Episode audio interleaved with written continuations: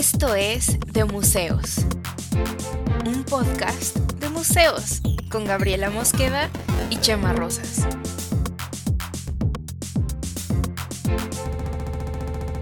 Bienvenidos. Hola, ¿cómo están? Hola, mi Cam. Hola, Gab. ¿Cómo estás? Muy, muy bien. ¿Y tú? Bien, contenta de verte. Es que tu, tu bienvenida ahora fue como muy, muy cute. Hola, ¿cómo Yo soy están? cute, ¿Qué te pasa? O sea, sí, justo, a ver, pe- pensando en lo cute, justo hoy estaba, estaba haciendo talacha y puse una lista de, eh, de YouTube, de estos mixes que luego hace YouTube con la música que te gusta o que podría gustarte. Ajá. Y estaba oyendo una canción que me recordó tanto a ti. ¿Sí? ¿Cuál? Es, creo que de Kevin Johansen, Cumbiera Intelectual. Uy, esa me la dedicó Lucía, Lucía, nuestra querida amiga. Ay, saludos a ella. Ella me dijo, esta canción es para ti. Esa canción es para ti. Ah, saludos a Lucha. Este, sí, justo, y justo la estaba escuchando y dije, Gaby de Gaby es la cumbiera intelectual, es la cumbiera intelectual. Es la cumbiera Pero- más cumbiera y más. No, no sé si podría haber como una Reggaetonera reggaetonera. intelectual. Reggaetonera intelectual, yo diría. Sí, este. Porque escucho bastante más reggaetón que cumbia, la verdad. Sí, así de, vamos a, vamos a, este, a perrear hasta, hasta, hasta niveles dantescos del infierno. Hasta abajo. ¿Sabes? Tener puras referencias así. Que, que ahorita estoy tratando de pensar en una referencia súper culta para el perreo y no se me ocurre ninguna. Em, una referencia súper culta para el perreo. Pues Perrea no, hasta abajo como... niveles dantescos de perreo es bastante culto, ¿eh? Bastante culto, ¿no? Es los que- círculos del infierno de Dante. Vamos a perrear hasta el último círculo del infierno. De Dante. Muy, muy bien. Jalo, yo jalo. Eres la, la reggaetonera intelectual. Está, está chido, ¿eh? me gusta. La gente, ¿alguna vez hemos dicho esto en el podcast? Yo creo que no. La gente a lo mejor no sabe que, que yo soy una gran promotora del perreo, güey. Totalmente. Tanto que cuando Pana, mi perrita, te. Incluso ella te vio y decidió perrearte. la- Fue lo primero que hizo, creo. Sí. Llegó contigo y, y nada más fue llegar y perrear. Una Si de tengo las oportunidad- veces que nos vimos en tu casa, ¿sí? Si tengo oportunidad, voy a conseguir un video para ver si lo pueden poner en YouTube este, de Pana perreando. Ya lo Este, tengo, ya lo tengo. estaría de lujo. Se lo pasamos, se lo pasamos a Derek. Espero que Derek todavía esté editando el podcast para cuando salga esto. Pero este, sí, sí, eso fue un impulso, impulso instintivo ahí de Sí. pana. Y, y para, por ejemplo, la, la- la entrada de este podcast de museos, el podcast de museos, eh, justo fue como, bueno, ¿cómo, ¿cómo hacemos la música? Porque yo hice la musiquita y yo estaba poniendo cosas y Gab, no, yo quiero que sea como reggaetón. De hecho, si escuchan No, la no entrada del dije podcast, así, yo dije más bonito, dije, querido Literal. Cami, dos puntos, estimado y adorado, por favor, en el intro quiero perrear, básicamente. pudiésemos perrear con el intro. Y, Y, el y- sí, va. De hecho, creo que se puede perrear con el intro. Y bueno, lo que hicimos fue, tal cual fue poner base de reggaetón. Si lo escuchan con calma, es. Y sí, es, es un intro perreable. Eso es porque ustedes no saben, porque yo creo que tampoco lo hemos dicho, estamos aquí anunciando cosas muy antiguas, pero no las hemos dicho en el podcast, que Cam es músico. Mm, eh, Sí, Cam tiene una banda, Estuve en una banda en Los Padrinos. mucho tiempo. Hace, hace tiempo, tiempo ya. Los Padrinos Pop, si tienen chance de eh, darse una escapada por ahí, o por ahí les ponemos el link, este, a Los Padrinos en Spotify están por ahí un par de discos bastante divertidos. Sí, y yo era su, yo era su groupie, entonces mucho tiempo fui su groupie. Pero antes de eso yo también tuve una banda. ¿También tuviste banda Gav? Sí, yo era vocal de una banda. ¿Te acuerdas de mi amigo metalero? Pues mi, mi amigo metalero claro. es metalero porque él tocaba la guitarra en esa banda. Y, y tú eras la, la cantante de la banda, o sea, y Screamo así. Cultura. Pues es que este era, este era el Vayan gran problema museos, de. el gran problema de esta banda es que todos los de la banda eran hombres y eran ingenieros, por lo tanto, o digo, yo diría que casi es condición así sine qua non de que querían que tocáramos Sine metal. qua non. Sine qua non. Querían Sine que tocáramos metal. Y mi voz es muy, es grave. Entonces, este, como que les emocionaba que yo como que gritara y así, y yo así de que, pero yo quiero que toquemos bossa nova. Entonces, algunas cosas podíamos negociar y otras no, pero en realidad era una cosa más de que nos gustaba juntarnos los sábados a ensayar, entre comillas, Claro. tomar caguamas y pasarla chido y reírnos mucho. Básicamente, lo divertido de estar en una banda. Exacto, exacto. y ya después la vida nos llevó por otros caminos, pero siguen siendo mis amigos, los quiero mucho, les mando saludos. Saludos al metalero, que lo conozco por historias, pero nada más. ¿Nunca lo conociste en persona? ¿No? ¿No? Ya Metalero se casó, tiene una niña y todo. Una niña de metal. Pero- Oye, oye, ¿y de qué fue el anillo que dio a su prometida? ¡De metal! Qué mal chiste, ¿sabes qué? Yo creo que tenemos...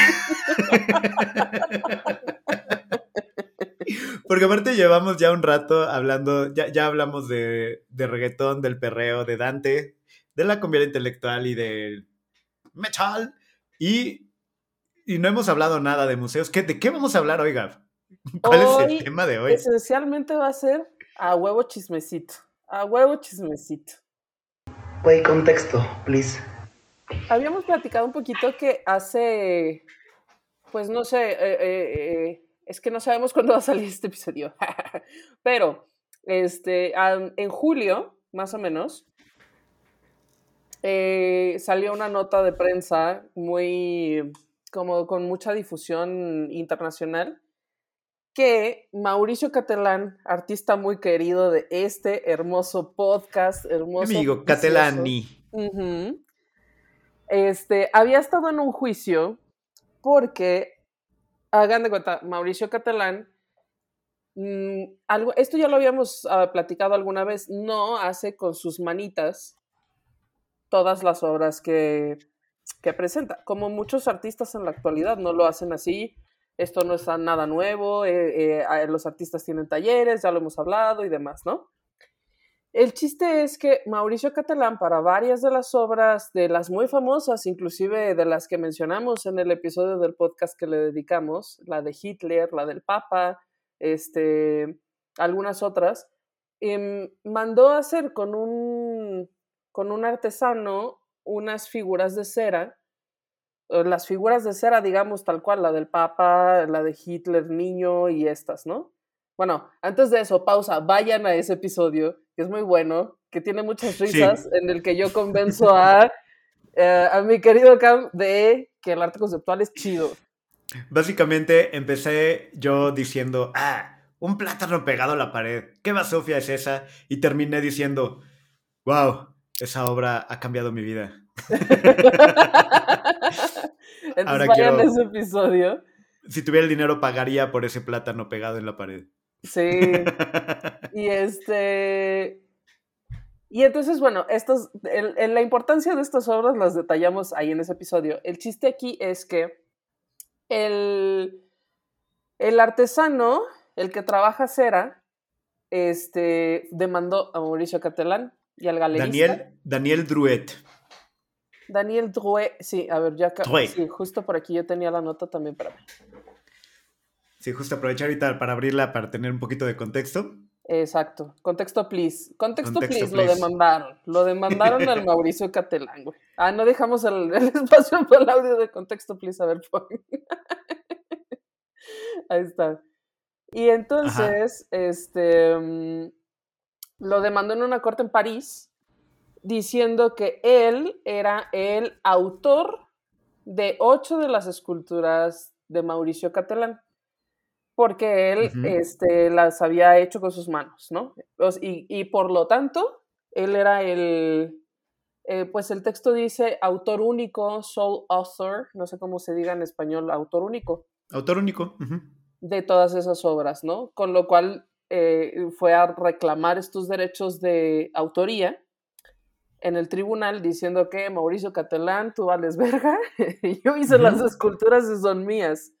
Esto fue derivado de, más chismecito, de que las esculturas Mauricio, o sea, ellos habían trabajado durante un buen tiempo juntos, ¿no?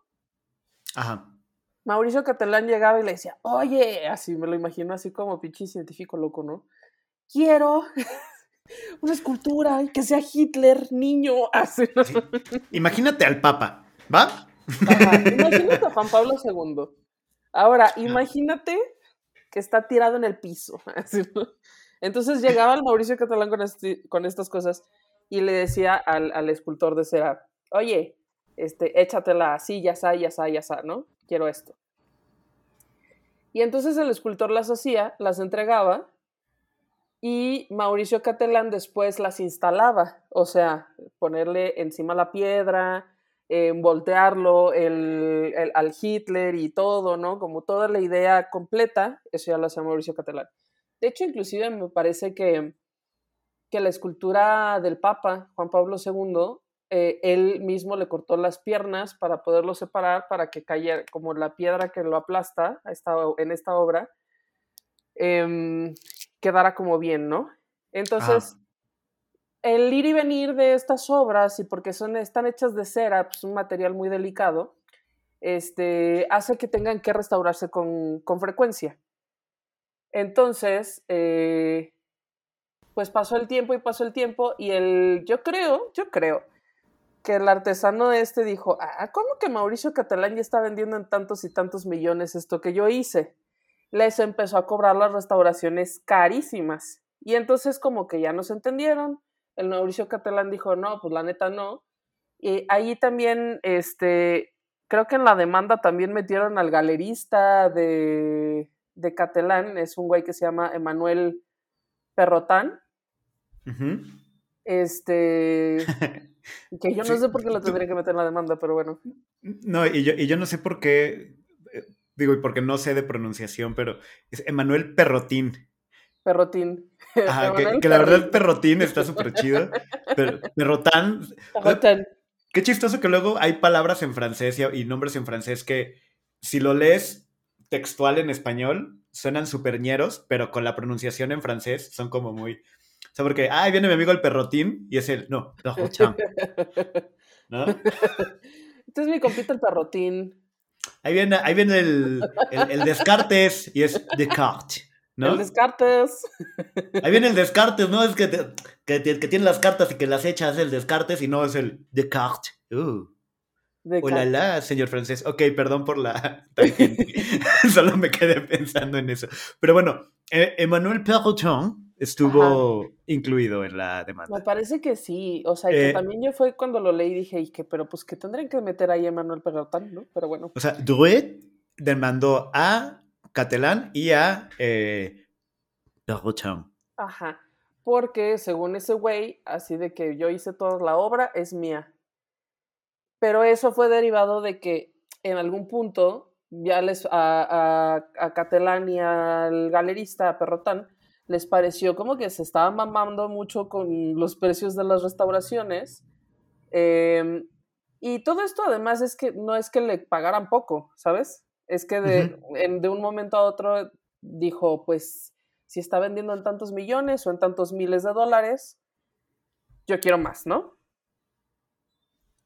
No okay. me parece ilógico, pero pues, digo, también me parece que es una cosa de, pues normal, de acuerdos, ¿no? Acuerdos y desacuerdos. Entonces, este, al final, Catalan dijo, no, pues sabes qué, no. Y este, dejaron de trabajar juntos, buscaron a otra persona que trabajara cera. Y, y que restaurara las obras, las mismas en las que había, iba a decir las obras de Druid, pero no. Pero no. Las obras en las que había trabajado él. Ajá. Entonces, ya había alguien más metiéndole mano a su Juan Pablo II.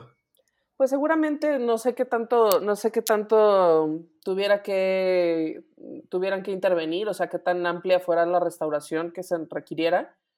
Este, el chiste es que, pues bueno, necesitan, digamos, mantenimiento, ¿no? Y entonces, em, pues yo sí creo que eso fue un pedo de, ah, perrín. Aunque no me quieres ya pagar a mí, que le vas a pagar a alguien más, ahora verás. Pero el perrotín, el perrotín era él, ¿no? Ajá, el perrotín era Ah, no, él. era, el galerista, sí es cierto, más bien. Ah, perrotín. Ah, Que le quieres pagar a alguien más, perrotín. Entonces, este, madres, te voy a demandar. Entonces los demandó. Y la noticia que recién vimos, la verdad no sé cuánto tiempo haya durado el juicio. Supongo que bastante, porque pues los juicios nunca son una cosa breve, ¿no? Em, el chiste es que en julio nos enteramos que el tribunal había fallado en favor de Catalán como autor único de todas esas obras, argumentando que el concepto de la obra antecede a la creación material, o sea, al- a, la cera, pues, y que por lo tanto el concepto de la obra es más importante en este caso que su manufactura. Y entonces, pues ya, y el Druet pelas, se quedó sin nada y al final el fallo este del jurado es lo que me parecía muy, a mí muy interesante como para que pudiéramos hablar los temas de la autoría, que es finalmente en el, como en minuto 15 el podcast, es el tema del que vamos a hablar hoy. A ver, y es que abre muchos temas, qué difícil realmente. Sí. Eh, porque va contra. Yo cuando lo, cuando lo leí, me parece que la decisión de la, de la corte o lo que sea que decidieron,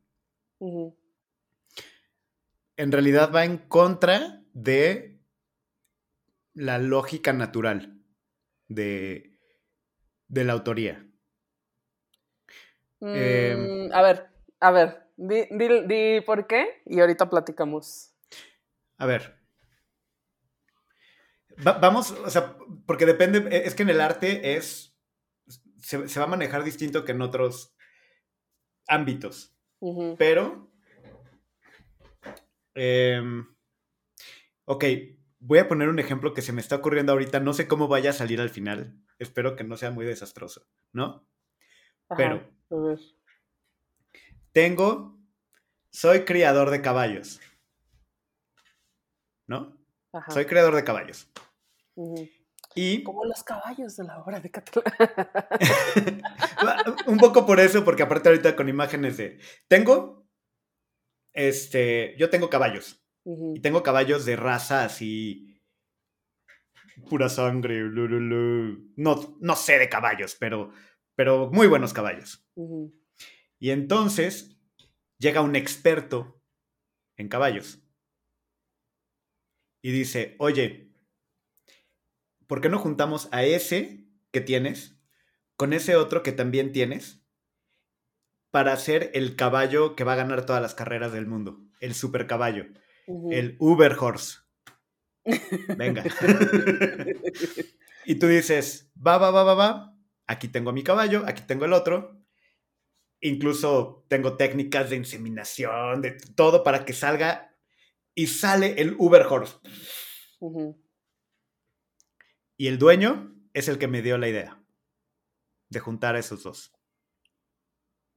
Yo creo que en este caso, a lo mejor como una, como un paralelismo más cercano y más cercano, digamos, a tus temas, creo que podría ser más Que obviamente no parecido- son los caballos. No, ajá. Creo que podría ser más parecido, por ejemplo, al trabajo que hacen los escritores fantasmas, ¿no? ¿Ok? O sea, no necesariamente, porque el escritor fantasma sí hace, digamos, todo y solo le cambian el nombre y se lo ponen a alguien más, ¿no? Pero la idea no necesariamente es del escritor fantasma.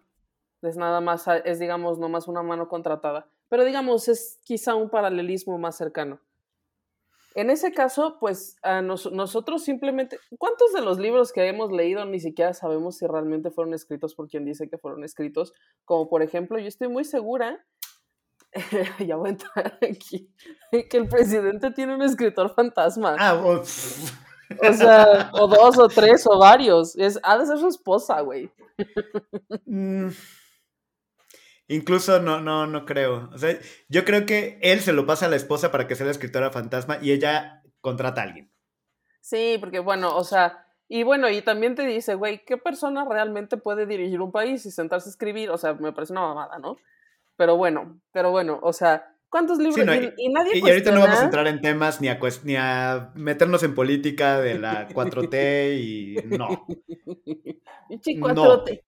4T. El, no, no el- el presidente es todopoderoso, escribe todo y tiene tiempo para todo porque es bueno y no es corrupto. Ya. Porque es pueblo. La no corrupción le permite escribir todo y tener todo. Sabio, pueblo, bien. Güey, yo que Ya. yo batallo luego para escribir una cuartilla de, ¿sabes? De algo de que ahí estoy, de que yo estoy poniendo aquí todo mi cerebro, todas mis emociones, todos mis recuerdos, o si no. No, y ve a qué velocidad piensas y hablas. Si fuera como el título Ay, no, Dios mío. va a ser. Se nos iría un rato. se- con el tiempo que se toma de mandarlos a impre- a imprenta y tal. Bueno, pero en fin. en Sí, fin. no, pero bueno, no vamos a entrar en esos temas, pero sí, Pero no. ¿Hay escritores que fantasma? escritores fantasmas, nadie cuestiona la autoría de esos libros, porque no lo sabemos, ¿no? Lo acabamos de este- cuestionar, pero bueno. Solo digo, dices, nadie los, los cuestiona, pero es claro que, que Nadie no los cuestiona, ellos. pero dos puntos. Voy a cuestionar. Ajá. Nadie hace lo que acabamos de hacer exactamente hace 30 segundos. Pero bueno, o sea, me refiero a, en este caso no sabemos quiénes son los, los escritores fantasmas, Hay casos en los que es muy evidente, pero ajá. por lo tanto no, no cuestionamos esa autoría, ¿no? Ok. En Mm, este caso, el, el gran problema es, yo creo, que el, el deseo de reconocimiento del trabajo de el- la persona que trabajaba las esculturas de cera de Mauricio Catalán, ¿no? Que no me parece, no me parece indigno, pues, me parece que a lo mejor él tiene un, un punto en que le reconozcan su trabajo, pero la otra cosa es que esas ideas y esa trayectoria no son suyas. En ese caso, él aceptó ser subcontratado para hacer una chamba específica. A ver, yo lo veo así también. O sea, digo, más allá de la metáfora de los. de, de- de la analogía con los caballos, que yendo ahí es como. Es evidente que el que dio la idea de junta este caballo con este caballo, caballo para hacer el Uber Horse no, no sería el dueño del caballo. O sea, yo, yo quería hacer esa, eh, como esa comparación por establecer cómo no es tan natural pensar así, en, en autoría. Como que solo porque fue mi idea, entonces el producto de eso es mío. Si yo llego con mi vecino y le digo, oye, en esa esquina de tu patio quedaría muy bien un árbol de limones y lo planta y salen limones, yo no puedo llegar a reclamarle que los limones son míos. No, Porque pero- yo le di la idea de ponerlo ahí. O sea, pensando como en este mundo natural, o sea, eh, solo quiero hacer como notar que no es algo natural la, Sí. e- este tipo de autoría del que hablas. Sí. Requiere, requiere- es otro nivel, no, no es naturaleza. Porque Sí. en la naturaleza de las cosas, de los objetos, quien la hace, eh, pues es el autor. Es porque yo lo hice. Yo lo Ajá. trabajé con mis manitas, yo lo hice, me costó mi trabajo, mi pedazo de patio. Y ahora, si es diferente a si yo te digo, oye, tienes un pedazo de patio, ¿por qué no plantas un árbol de limón ahí? Yo te pago para que plantes un árbol de limón ahí y cuando dé limones me los das. Y te pago. Porque yo te pagué el árbol y te pagué por ese cachito. O sea, te, te pago porque plantes un. Sigue siendo tu, tu tierra, pero te pagué porque plantaras un árbol de limón ahí. Y dame los limones. Es que aquí, aquí Ahí nos ya. estamos brincando. Sí, como dices, el mundo del arte es un poco aparte, ¿no? Porque nos estamos brincando el hecho de que ya hubo todo un, todo un siglo de vanguardias, de, de teorización sobre lo conceptual, sobre lo bello, sobre este, desde el Dada, desde Duchamp, desde todos los artistas conceptuales, Boyce, eh, Sol Levitt, todos ellos que después hablaremos de ellos, espero o no lo sé, hasta Ujú. inclusive un- nosotros mismos tuvimos aquí en el episodio de El Oroxo, lejano episodio ya del. Oroxo, donde explicábamos el arte conceptual en el que no es tan importante el objeto en el que se traduce la idea como la idea. La idea es más importante, ¿no? Ujú. Y a ver, Entonces, incluso Ya en- hay en toda esto historia que- que explica esto. Sí, totalmente. Nada más cre- sí creía importante como, como aclarar esta parte para, para quienes no estamos como tan metidos en esta parte que, que sí es importante tomar en cuenta que no es igual. em, y que si en- hablamos de concepto y todo esto, vaya, yo no sé qué pasó, porque creo que fue el mismo Catalán, y, y fue de las cosas que me encantaron que, que hizo de salirse con la suya, que iba a hacer una exposición y lo que hizo fue robarse la obra de alguien más y ponerla en su... Sí, ¿no? Sí fue Catalán. Sí, sí, sí. Es decir, ahí literalmente agarró la obra de alguien y dijo, ah, la pongo acá y le digo que es ready made, ¿no? Es que justo, porque además justo Catalán tiene una historia tratando de Ajá. cuestionar los temas de la autoría, ¿no? Para allá iba, o sea, justo para allá iba con el rollo de los caballos y de todo este de los limones, como para, sí, es el mundo natural y, y estamos hablando aquí de otra cosa. Sí, y la además, autoría ¿sabes aquí significa otra cosa. Hay una cosa, hay una obra que me parece a mí también muy fantástica, em, que me gustaría también ponerla aquí como ejemplo. Hay un pintor gringo que se llama De Kooning. Y entonces De Kooning ya era muy famoso en algún punto de la vida. Em, y había, ha- hay otro que después fue famoso, pero en ese momento no era, era casi que un estudiante así, que se llama Robert Rauschenberg. Entonces, en algún punto Robert Rauschenberg llegó con De Kooning y le dijo, oye, regálame un dibujo tuyo, ¿no? "Mm, Como que, ¿para qué lo quieres? Lo quiero para borrarlo. Entonces, como extraña como es, extraño como es el mundo del arte a veces, De Kooning le regaló un dibujo suyo y Rauschenberg lo borró.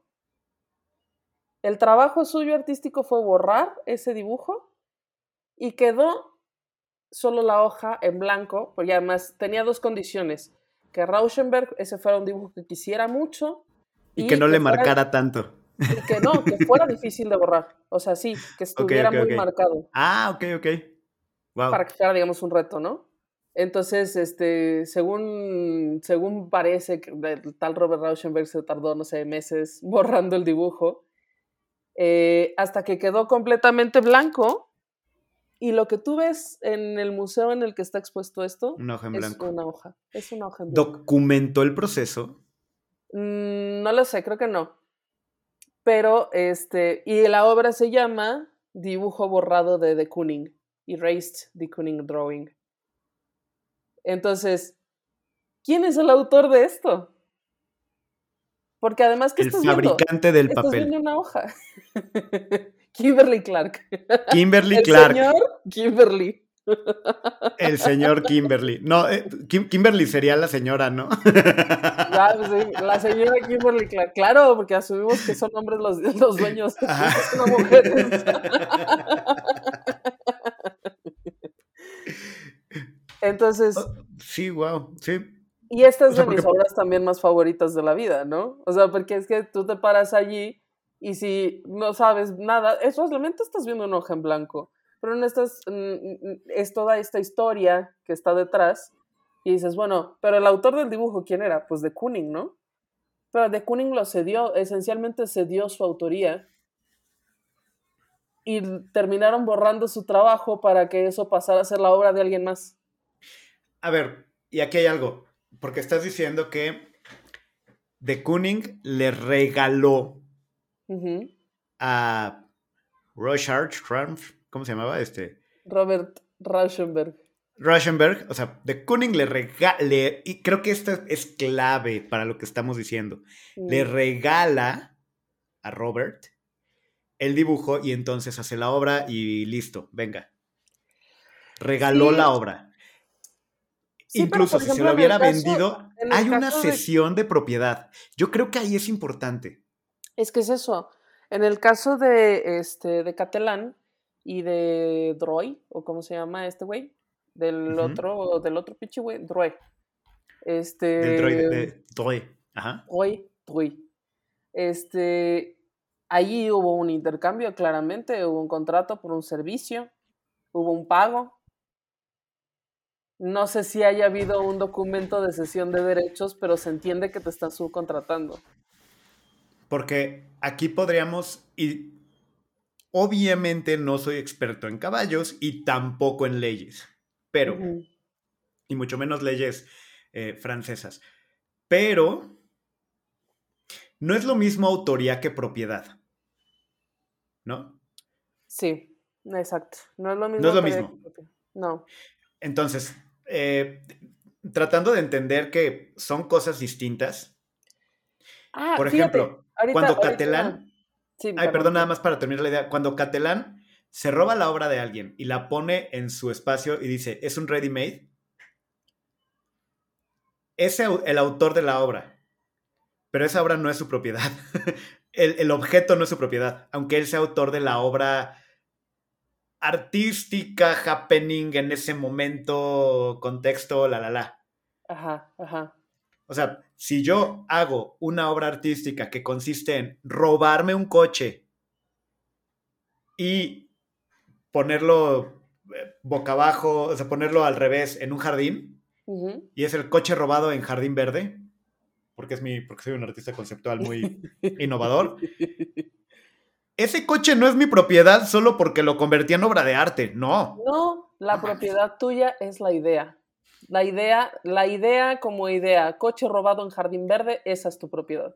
si llega alguien, el dueño del coche, y me dice, me demanda por la propiedad del coche, obviamente es su coche, me lo Sí. robé, pero es que era parte de la obra, porque un coche que hubiera comprado no hubiera tenido el mismo efecto en la... va, va, va, va, va, va. Porque sabes que así puede ser, o sea, Sí, sí puede cuando ser. entramos en el, en el arte conceptual, Ajá. tenía que ser un coche robado porque es como todos los sueños robados de todos los... Porque el capitalismo rampante, porque la industria automotriz, porque Sí, sí, sí. lo que Así sea, como ¿no? en este jardín verde el, parto- el pasto está cortado, eso no se ve en la naturaleza. En la naturaleza no hay podadoras. Eso solo se ve en los jardines cuidados de la industria. Y podríamos armar todo un marco conceptual para decir por qué me robé un coche para ponerlo ahí y esa era la obra. Pero el Sí. dueño del coche, de todos modos, me puede meter a la cárcel. Sí, sin duda. Entonces no es lo mismo autoría que propiedad. En este caso, si Catalán compró la pieza, No Es compró, dueño la de- encargó. Es que eso es también importante. No es no algo... le dio dinero no a cambio de... Es que creo que eso es Sí. parte importante, ¿no? Sí, sí, sí, o sea, le dio dinero a cambio del servicio, pero me refiero a, no es una escultura que ya existía antes y que Mauricio Catalán llegó y compró. O sea, Eso, claro. no. Mauricio Catalán la encargó exprofeso, o sea, le dijo, quiero un pinche cuerpo de niño con cara de Hitler. Ajá. Por lo tanto, no es algo que el, que el artista de cera, de la cera, Droit o Droy, o como o ya lo olvidé, como ya lo hemos dicho que Drue. era, Drue. Drue, este, no es algo que él hubiera pensado antes, no existía previo a que Catalán se lo encargara. Luego se lo encargaron, se lo pagaron y, se lo, y lo entregó, ¿no?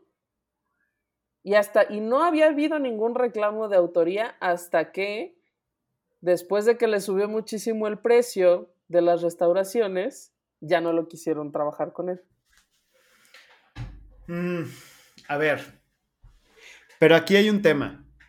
Y yo sé que, y que es algo raro para mí, porque no tengo pelo, pero estamos, como dirían los gringos, splitting hairs, tal cual dividiendo cabeza. Eh, porque así como no es lo mismo autoría y propiedad, creo que se vale decir que no es lo mismo idea y creación.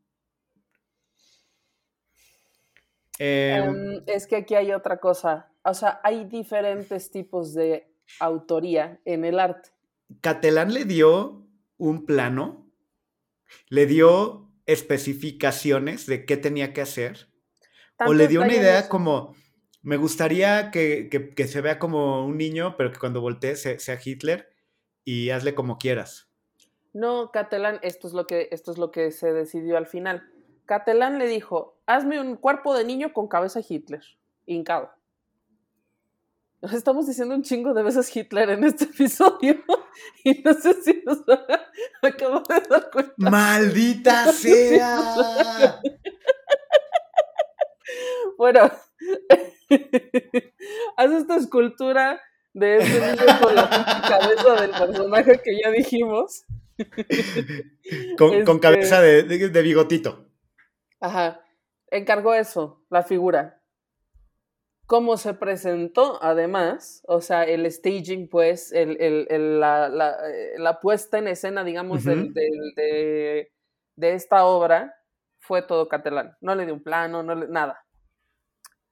O sea, es como, pues tal cual, como estaba, digamos, solo encargando esa, esa parte en específico de, eh, de una obra completa, porque estás de acuerdo que también en este caso el staging es muy importante, ¿no? Si tú llegas y ves esa cosa de frente, pues no te va a causar el mismo impacto que si la ves de atrás y solo ves como una espalda de niño y luego caminas y das la, la vuelta y ves la pinche cara, ¿no? Con los bigotes y todo. Sí, claro, claro. Entonces, este, la idea de lo que verdaderamente te sorprende de, en este caso de esta obra no es algo que tampoco hubiera fabricado el, el, el artista de cera, Troy o Troy. Sí. mm, Por lo Es tanto, que- no es la obra completa, es la experiencia también. Y eso no A lo ver. hizo el de el Droit. Aquí, y creo que es donde también podemos entrar en esta polémica un poco como... Y, y que yo veo mucho con, con amigos que tengo que son diseñadores, ilustradores o, o copies. Eh, que el, el copy, el, el, el ilustrador y los... Y, y- bueno, ilustrador es un tema aparte, pues, pero hablemos de copy y diseñadores. ujú. Son quienes hacen la chamba. Sí. Y quien se lleva el crédito y el nombre es el creativo. Esta idea de el creativo, y por eso los, las agencias de publicidad que tienen nombre de, ah, sí, este, Alasraki, ah, sí, soy no sé qué, ah, sí, soy no sé qué, y que los creativos son los que tienen la idea y entonces es, ah, le doy la idea al equipo y que ellos la hagan y ya. Pero es una idea de este despacho o de este eh, creativo, de publicitario o lo que sea. Eh, esto por llevarlo como al, te- al- al tema más comercial, ¿me explico? Como, eh, e incluso de, tú no vas a, una empresa no va a confiarle al copy Chema un proyecto de ese tamaño, pero sí a la creativa de Mosqueda y Asociados. Y si Mosqueda es quien va a hacer la creativa del proyecto, va. Pero Mosqueda llega con el diseñador y le dice, oye, que tenga más punch. Pero ahí, por ejemplo. ah, va, pues le pongo más punch, ¿no? Y el diseñador hace la chamba de diseño. Diseño. claro, ¿Me explico? es Como que te- un poco sí, el sí, tema sí. que voy. Sí, es que, mm, sí. Digamos, este es un trabajo más, porque no podría una sola persona hacerlo todo, entonces se entiende que tienes que asignar a especialistas de cada cosa, ¿no? Pero es un poco lo mismo, se está reconociendo la autoría porque se está contratando, digamos, al despacho, por su experiencia, por su conocimiento, por sus otras campañas exitosas o lo que sea. Y por eso como que se le asigna esa autoría y además, en este sentido, eh, todas las personas que están ahí están recibiendo un pago por hacer las cosas que se les encargan. Con lo cual, pues sí, también hay un... Es, es todo un tema, ¿no? Como el reconocimiento del trabajo intelectual me parece que siempre ha sido un tema, pero, mm, por ejemplo, mira, ahí te va otra situación un poco diferente. Hace poquito yo entrevisté, bueno, no, ya no hace poquito, eso fue como en marzo, yo creo. Este, porque estoy viviendo todavía en tiempos así extraños. de Después del 2020, el tiempo es fluido y relativo, no pasa nada. Sí. Eh, bueno, entrevisté a un artista que se llama Jim Ricks y él tenía una exposición en este en casa, ¿cómo se llama? En casa Trotsky, en Coyoacán, aquí en la Ciudad de México. Entonces, ¿qué es la casa donde mataron a Trotsky? Qué extraño lugar para hacer una exposición, pero bueno. ¿E- e- ¿Es el que Este- mataron con el, con el violet? Sí, ajá, exacto. Ya, ya, ya. Que Así, de esas historias que es así como de, ah, sí, tengo, tengo la imagen de crimen real y así nada, y no sé nada de lo demás, pero sí. Ajá, que creo que lo mandó Stalin, ¿no? ¿Quién? Trotsky, Lenin, Stalin y Trotsky. ¿Quién Lenin? ¿Lenin o Stalin? Alguno lo mandó a matar. En fin, cosas. Mira, el ¿no? otro, día, el otro día dije que Monclova estaba en Veracruz, ya no me voy a atrever a decir nada, ni nada que tenga que ver con hechos. Y lo peor es que he estado en Monclova, o sea, no sé por qué ese día pensé en Veracruz. Bueno, eh, entonces no me voy a atrever a confundir a Lenin con, con Stalin ni nada parecido. ¿no? Bueno, el chiste es que aquí está la casa donde lo mataron a ese que le clavaron una pinche como pico de para escalar en la cabeza. Ajá. Entonces eso lo pueden ir a ver en ese gran museo. Pero bueno, él tiene esta exposición allí. Su trabajo es como muy... em, eh, a mí me parecía muy interesante porque es sí muy de tinte político, pero al mismo tiempo es muy em, ecuánime al respecto. O sea, él es gringo. Y durante como los momentos álgidos de la guerra de Afganistán, fue a Afganistán a entrevistar afganos y a preguntarles qué pensaban de la guerra, porque él pensaba desde su experiencia gringa, desde su vida y su eh, eh, razonamiento social, y además siendo muy consciente de esto, ¿no? Yo soy gringo, yo pienso así, este, él pensaba que a lo mejor los, la gente de Afganistán estaba en contra de la guerra, ¿no? Y entonces iba y los entrevistaba y, la exper- y, y- y grababa los videos y demás, ¿no? Y entonces descubrió que la experiencia de la gente en Afganistán con los temas de la guerra era muy diferente de lo que él hubiera podido prever.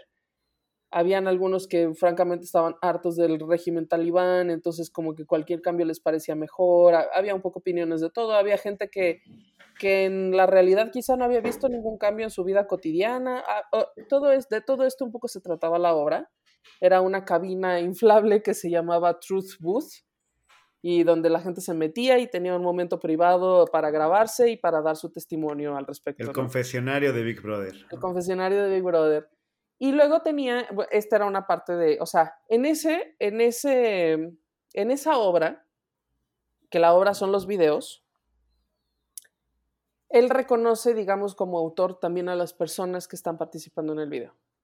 Pero él decide dar esta, esta reconocimiento de autoría. Y luego tiene otra obra que se llama, no, no me acuerdo cómo se llama, la verdad, pero es un tapete eh, hecho en Afganistán porque eh, en Afganistán la gente, como en, como muchas de las personas viven en, supongo que se llaman tiendas, pero a lo mejor ese no es el término correcto, pero bueno, como carpas grandes, como muy en forma, ¿sabes? No es así de que no es como que vivan en el circo, pues, o sea, son cosas muy estructuradas, muy bien hechas.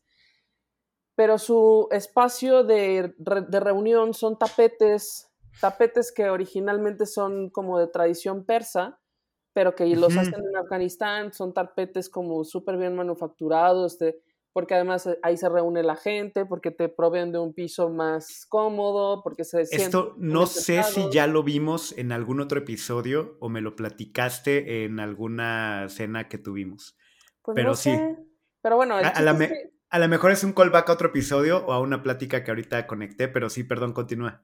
A lo mejor, no me acuerdo si ya te lo había platicado, pero bueno, este, el chiste es que él mandó a hacer un tapete con, eh, con una persona fabricante de tapetes en Afganistán, ¿no?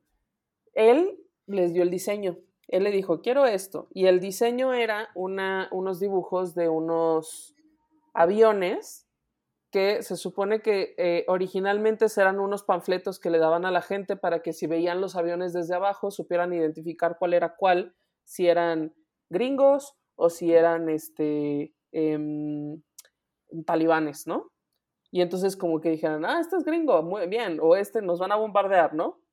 Entonces, este, con este diseño, él mandó hacer un tapete súper grande que mide como, como dos metros y medio de ancho.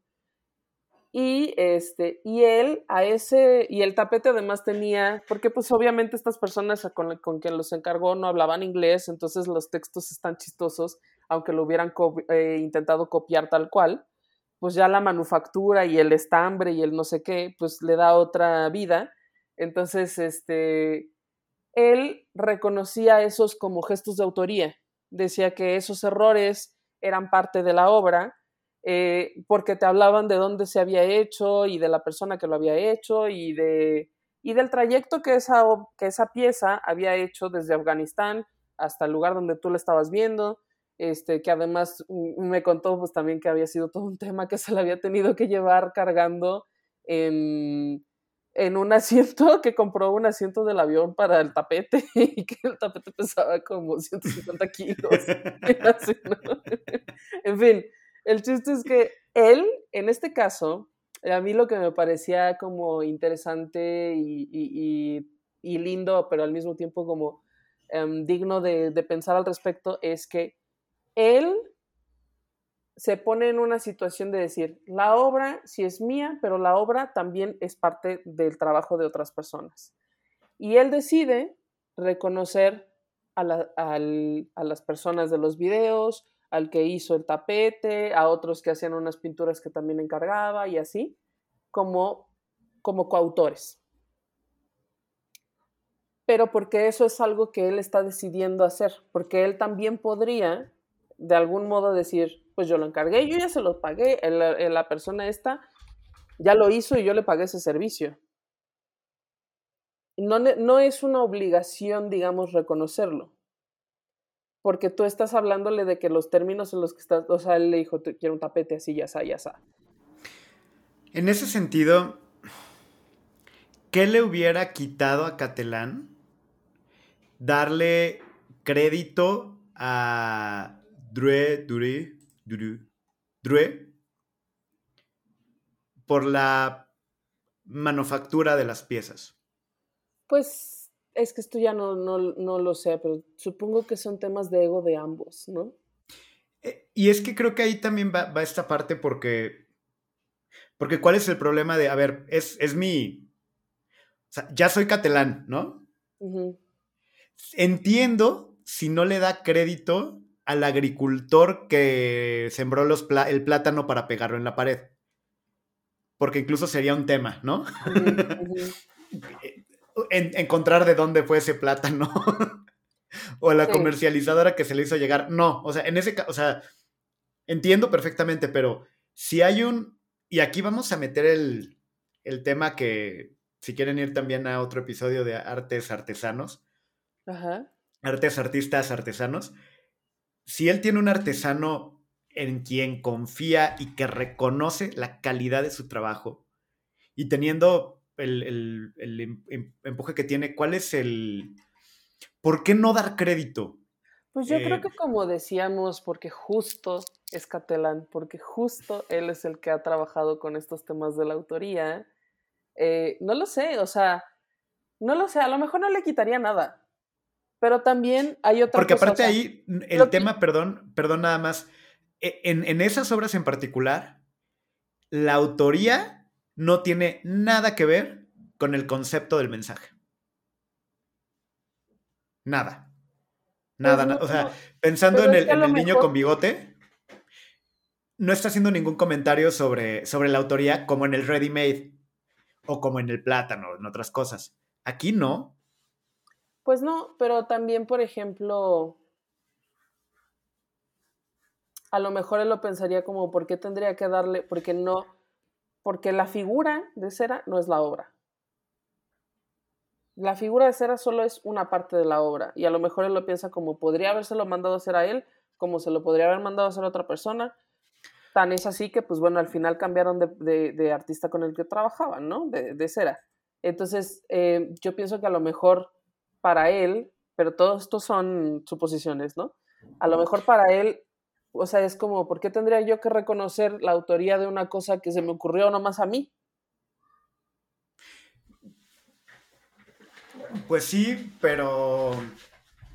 Pero se me ocurrió nada más a mí, pero sin, sin la destreza y manufactura y la habilidad de este, le voy a llamar artesano, Ajá.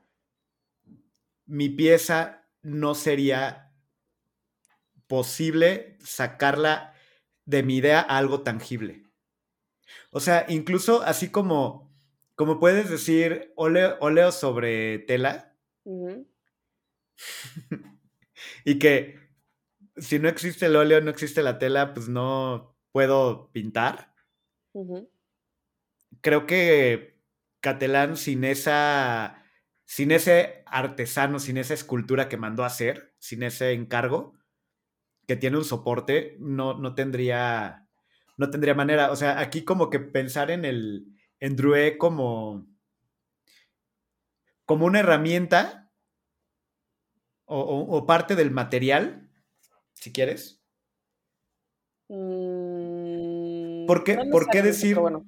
No, no sé, o sea, son cosas que me pregunto. Y más porque, por ejemplo, he tenido experiencia, de nuevo, no tengo mucha experiencia ta- tanto trabajando con, con arte conceptual ni nada así, pero hemos hablado de, por ejemplo, la parte de diseño e ilustración como arte y todo esto. Y, por ejemplo, entre, entre los ilustradores o diseñadores que hacen piezas artísticas. Incluso darle crédito al taller que les hizo la serigrafía, la impresión serigráfica de su diseño, es, es importante. En México hay uno muy importante, 75 grados. Sí, yo ejemplo. conozco al, al señor que lo. ¿Cómo se llama? Este, Negrete. Por ejemplo. E- y, y es como, ah, sí, es- e, e incluso es un tema de... No, pero ahí, ahí yo creo que, por ejemplo, el tema de 75 grados y Negrete es que es él, es que él es muy bueno. Es que mandar a hacer tus cosas con Negrete es una, o sea, le da un Yo valor creo que. Druet también. Es que yo creo que Druet también. O sea, para que Catalán haya llegado con este cuate y decir, él es el que me va a hacer la pieza, Pues yo no creo que fuera un hijo de vecino. En nada, a lo mejor no, pero tampoco lo conocemos de nada más antes de que, antes de que demandara a Catalán. Y, y perdón, y perdón por defender a, a, a Druet Catalán. Soy tu fan. Si nos estás escuchando, me encantan tus ideas y todo. Pero, no sé, de pronto sí, sí me, me, me cuestiono esto, ¿sabes? Porque yo, Pero yo sí creo que. Es que espera, esto es a lo que necesito llegar también. Ajá.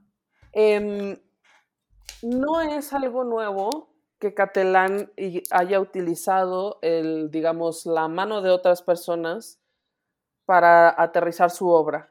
O sea, ya lo habíamos, creo que en algún punto de la vida mencionado, eh, por ejemplo, Rodán, escultor, mm, Da Vinci, eh, Miguel Ángel, escultores de así como la gran talla en la historia del arte, no trabajaban solos. Imposible que una sola persona pudiera arrastrar unos pinches bloques de mármol gigantes, ¿sabes? Y, o sea, y muchas veces dejaban gran parte del trabajo a gente de su taller. Pero todo ese trabajo se le reconocía solo a Rodán, solo a Miguel Ángel, solo a Da Vinci. O sea, y allí nunca nadie cuestionó la autoría. Nadie, nadie duda que las esculturas de Rodán son de Rodán, aunque yo estoy casi segura de que en, en 90% las hizo alguien más, porque Rodán era esencialmente ciego casi. Era súper, súper miope. Y nadie lo cuestiona y este de hecho fue parte del argumento con el que cerraron el juicio diciendo desde Rodán los temas de autoría han estado asignados a la persona que tiene las ideas. Y estoy de acuerdísimo. Sí. Pero también. o sea, porque Rodán lo haya hecho y que desde Rodán y que, y que haya empezado a funcionar así. No sé, yo sí creo que.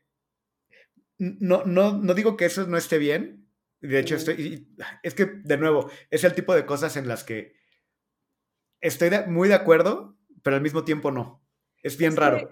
Sí, es un poco complicado porque, por ejemplo, a nadie le quedaría duda. Si yo ahorita agarro y hago un dibujo y tal, ¿no? Y lo Ajá. firmo y digo esto es mío, a nadie le queda duda de que eso es mío, que yo lo hice, que yo soy la autora, ¿no? Pero, por ejemplo, ¿qué pasaría si yo hago un dibujo y lo firma alguien más? El dibujo, la creación, esa sigue siendo mía, pero digamos, se, se le asigna la autoría. O por ejemplo, no, pero hay también. si, si hay un dibujo tuyo lo firma alguien más, se llama plagio. Exacto, esa es otra cosa. Eso, ah, eso tiene nombre. Pero si, por ejemplo, Eh, me encargan un dibujo, si, por ejemplo, a las personas que, yo qué sé, este, que dibujan los retratos estos como caricaturizados en el centro, ¿no? Le encargan un dibujo, lo pagan, se lo llevan. El, el que los hace lo firma. Eso es su autoría. Tú estás, pero tú estás encargando eso y no es como que la persona te diga, ah, no, no, no, no, esa obra yo ya la hice, la firmé, la hago y ahora es mía. O sea, es que hay diferentes, hay muchos diferentes modos de entender la autoría. También hay, por Sí. ejemplo, colectivos de artistas o parejas que trabajan juntos, en donde o la están, autoría es- es, combinada. No es están una estos- persona. que no sé si ya hablamos de esto acá o donde, donde lo escuché de estos cuadros típicos, así como que son paisajitos, y que es un autor como súper famoso, ay, maldita sea, que hace paisajes y como que hasta pinturas como, como cristianas, Mm, y que están como en las salas de todos los cristianos de Estados Unidos, y que es como de ese autor, pero que en realidad es un taller donde tiene a un montón de gente pintando. no y siguiendo como- como sus aquí. ¿Quién pautas. es? No lo hemos hablado. Ese es el tema, que yo, los nombres se me, se me resbalan horrible. Ok, voy a tratar de recordarlo porque recuerdo que escuché, escuché al respecto en un podcast y, y- y- y lo leí después, pero no me acuerdo Y el no nombre. fue el pero podcast de museos el que está- no, estabas escuchando otro podcast de arte. oigo podcast, que de hecho pod- de museos no lo oigo porque pues, pues, pues estoy aquí. ¿Cómo que no lo como- oyes? Ponle en play y luego ponle mute para que tengamos los views al Pero si le pongo mute no lo oigo, o sea, es lo Bueno, mismo. pero por, los- por los views, güey. ok, voy, voy a, te- tengo que averiguar ahorita, pero bueno, eh, hay, hay este, empresas, o sea, no solo es estudios o parejas, hay empresas que tienen el nombre de un, de un autor y que tienen a un ejército de gente haciendo cosas siguiendo plantilla. Eh, y, que, y que la firma es, la autoría se le da a, pero que ya es un trademark, ya ni siquiera es eh, una firma de autor, ¿me explico? Pero pinturas religiosas como católicas eh, o como qué? cristiano. Yo, yo lo había visto con, con estos. Ah, ahorita no me voy a acordar del nombre. No me voy a acordar del nombre. memes de Jesús que está así de que que se está inyectando y él como que quisieron decir que se está inyectando. Ándale, haz de cuenta. Ay, Derek, por favor, pon ese meme aquí. Y así de que cuando te acuerdas cuando Jesús inyectaba heroína. Perdón, ya hay aquí la atea apóstata sacrílega. Pero lo, bueno, estoy, lo estoy googleando porque. Sí, déjame, bueno, vamos, tú google, googlealo y mientras vamos cerrando porque ya casi nos acabamos el Sí, tiempo. vamos sacando eh, los, los tres bueno. puntos para pensar la autoría y, de- y- y el asunto de Catalán. Sí. Bueno, cerremos. El, el, creo que ya lo dij- dijimos desde el principio, pero la conclusión de este juicio fue, Catalán es el autor de las obras, las obras, las, las ideas preceden a los materiales en los que se aterrizan, con lo cual las ideas son la obra. Específicamente en el caso además del arte contemporáneo y demás, pero aún así sostenido desde los trabajos de Rodin y todo esto. Y entonces, eso es una, eso es, digamos, lo que para muchos que vimos la noticia fue como, ah, mira, mm, extraño que un tribunal haya aterrizado como en estas conclusiones que tenemos un poco ya muy aceptadas dentro del mundo del arte, ¿no? Porque a lo mejor se pensaría que, que los tribunales no necesariamente lo comprenden de la misma manera, pero bueno, también es un tribunal de Francia, ¿no? O sea, si eso pasara en México, quién sabe. Pero, Sí, no. este... En México se discutiría algo así, quién sabe. Pues en México, bueno, en México todavía la gente dice que Gabriel Orozco no es arte, ¿no? La gente todavía le cree a Belina Lesper, que no habíamos, mira, no habíamos mencionado en un chingo de episodios. Ave mi amor, ave mi amor. No es vera, no es Ay, vera mi Belina ave. Lesper, güey. Yo también estoy de acuerdo a veces con Evelina Les, pero yo sé que por eso me odias, pero... No, A veces, en no, algunas no, cosas. en, en dos, tres cosas sí, pero no, en general no. En fin, el chiste es que... Nos vamos a Este, pelear ahorita. no, no, y menos por Avelina. pues, ah. Este, el chiste es que es eso, ¿no? Em, en, eso, en eso se concluyó, al menos en este caso, la autoría es conceptual y los conceptos preceden a los materiales en los que se aterrizan las ideas. Entonces, eso, digamos, punto uno, ¿no? El punto dos, el punto dos y para lo que me gustó poner tantos ejemplos es, la autoría es algo que se puede compartir, o sea, es, es, es, digamos, fluido, ¿no? Se puede ceder, se puede compartir, se puede eh, reconocer, se puede incluir, se puede excluir también. Entonces, em, nos ayudan estos ejemplos a entender de qué va un poco la autoría, al menos en el arte, en el arte y en el arte contemporáneo, que es así tan este, mm, movible, digamos, ¿no? Y luego el 3, ¿cuál será el 3, Mica? Mm, A ver tú. Déjate paso. Bueno. Yo, yo el 3, y a partir de toda esta plática que tuvimos, es que sí, y estoy de acuerdísimo con, lo- con- con esto que acabas de platicar. Sin embargo, yo creo que eh, si, tu, si tu idea tiene valor suficiente, o sea, si, tu- si tu idea antecede y la, y la autoría y, y- y tu idea tiene todo ese valor, incluso para darte el nombre de artista, Ujú. ¿qué te quita reconocer la labor de quien manufacturó tu obra? Eh, y a mí, yo realmente más que como un punto, yo me quedo con esa pregunta. Eh, Sí, aunque lo, ¿sabes lo estoy comisionando No lo- y hay no- manos, habilidad y, y hay, y hay un reconocimiento que, que creo que, que valdría la pena acreditar, no como autor. Pero a lo mejor, pero- mira, yo no lo sé. Yo por eso el cine hasta el Yo gaffer. quiero defender a mi, Catherine. a mi Mauricio Catalán. No lo Yo sé lo porque yo nunca he visto una de estas obras en vivo. Y no sé si a lo mejor en la cédula o en el texto o en algún lado se diga obra tal de Mauricio Catalán, eh, figura hecha en cera por tal. A lo mejor sí. En, en el cine le dan crédito hasta al que llevó las tortas. Sí, pero también nadie ve esos créditos. Mira, pero queda, queda muy que claro, créditos en la vida, güey. pero no, pero, pero queda muy claro que e- esa persona que llevó las tortas ese jueves va a ver su nombre ahí y va a decir, yo participé en los Avengers, güey. No, no fue mi idea, no soy el autor. Pero sí fui el autor de esa torta de milanesa que se comió el mismísimo dios del trueno, Thor.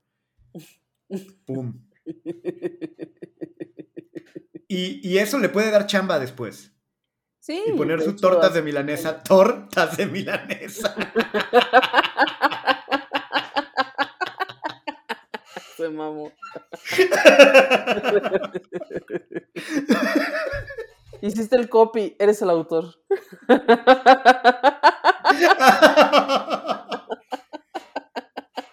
Pero no voy a ser el autor de las tortas.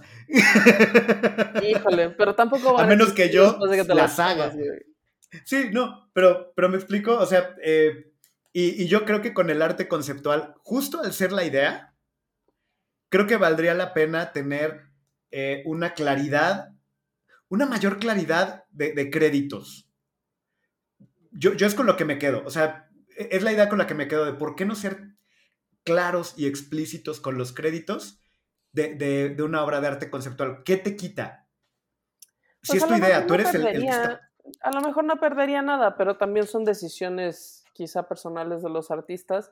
En este caso Ego. específicamente, creo que fue una peleita que terminó en un Sí. tribunal. O sea, Y, y yo la verdad, de- o sea, me- me- yo soy un converso de Catalán, me encanta su trabajo. Eh, y estoy muy de acuerdo con el fallo de, de esta cosa, o sea, sí, pero me quedo pensando eso, o sea, sí me quedo como, ¿cuál sería el problema? Y de hecho, cuando, o sea, cuando hablamos de, de, autoría Creative Commons, o sea, y de otro tipo de cosas, de, ah, ok, te lo regalo, pero puedes usarlo, o de cuando es, por dinero. Es verdad, los conceptos de autoría se han modificado de unas décadas acá, porque pues justo existen autorías compartidas, existe Wikipedia, existe Creative, Cover. Sí, y si, y si yo soy un artista conceptual y voy a utilizar piezas creadas por alguien que yo mandé a hacer porque es porque confío en ese artesano, porque sé que va a ser la pieza como yo como como a mí me gusta y que va a tener el efecto que yo quiero y por eso lo mandé a hacer con él y no con el otro. ¿Por qué no poner en un papelito, en una cédula, en algún lugar? Ah, esto lo hizo este güey. ¿Por qué? Porque a lo mejor si hay otro artista conceptual que al ver mi obra se inspiró, pueda darle un telefonazo y y ese güey después se pueda cotizar, así como yo me estoy cotizando ahorita, en su chamba, que es la manufactura, no las ideas. Que es tal cual, por ejemplo, lo que hacía el Jim Ricks que te digo, ¿no? O sea, él lo puso en las, en las cédulas. Digo, yo dudo que, que a otros artistas digan, ah, deja, voy a ir a Afganistán, deja busco a este güey que hace los tapetes. No lo sé, pero es un reconocimiento, ¿no? Sí, y, y yo creo que no le quita nada al artista conceptual. No, y en ese sentido, porque por ejemplo, al menos en mi experiencia entrevistando a este artista, a James Ricks, me parecía alguien como muy como muy dispuesto a entender la política detrás de las cosas, por lo tanto a reconocer, este, a reconocerse a sí mismo dentro de lo que es, ¿no? Un gringo artista desde esta perspectiva, trabajando con gente desde otra perspectiva y por lo tanto asignando, este, reconocimientos eh, eh, eh, dentro de su obra. Pero bueno, él, él es un caso, digamos, atípico. Por eso me gustó usarlo como ejemplo. Sí, y no sé, yo, yo realmente es más que un punto clave, me quedé con esa, con esa idea, que, creo que pues, podría valer la pena y, y ahorraría demandas. Simplemente ser claros públicamente con, los créditos de quién hizo qué en esto que estás viendo. ¿Por qué? Porque soy un artista que puso esto junto. No sé. Pues listo. Pues en eso, así cerremos este episodio del podcast, mi cabrón. Con eso cerramos el episodio del podcast. Eh, segundo episodio de la cuarta temporada de museos. Qué intenso ha sido este trayecto. Uf, uf. Y para seguir con lo intenso, este, Twitter. Ah, es verdad, ya nos íbamos, ya nos íbamos. Adiós hasta nunca. Sí, para, seguir con lo intenso, si quieren más intensidad, pueden ir a Twitter y en ese mundo poner. Nosotros estamos en este, arroba de museos en Instagram y en Facebook, arroba de museos MX en Twitter y la página web es de museos.mx. De museos.mx. Y a mí me encuentran en todos lados como eh, Don Camisa y Don Camisa-edu. Ya estamos. En una más intensa que la otra, básicamente. pues bueno, Gab, muchas gracias. es la autoría correspondiente a Panita que sale en tus videos. Lo intento. Y mira que, por ejemplo, cuando hago, cuando hago videos de Lego, que agarro el diseño de alguien y me inspiro en el diseño de alguien para una parte de mi robot o algo así, normalmente etiqueto o menciono, ah, miren, para esta cosa saqué la idea de esta página o de este cuate, chéquenlo. Sí, y nosotros también, ustedes lo saben, si nos siguen en redes, saben que nosotros damos, yo les doy el crédito a los chicos de sus textos, de sus fotos, de sus reels, de los contenidos que generan. Sí, y tú eres de museos. Bueno, ellos no son de museos nada más, de museos es en todo. Y pues funciona y está padre. Museos es el mundo. Yo soy de museo. Pues bueno, con eso cerramos. que les vaya muy bien. Gracias, Gab. Gracias mucho. Nos vemos, Bye. Cam. Esto fue De Museos. Un podcast de museos con Gabriela Mosqueda y Chama Rosas. Hasta la próxima.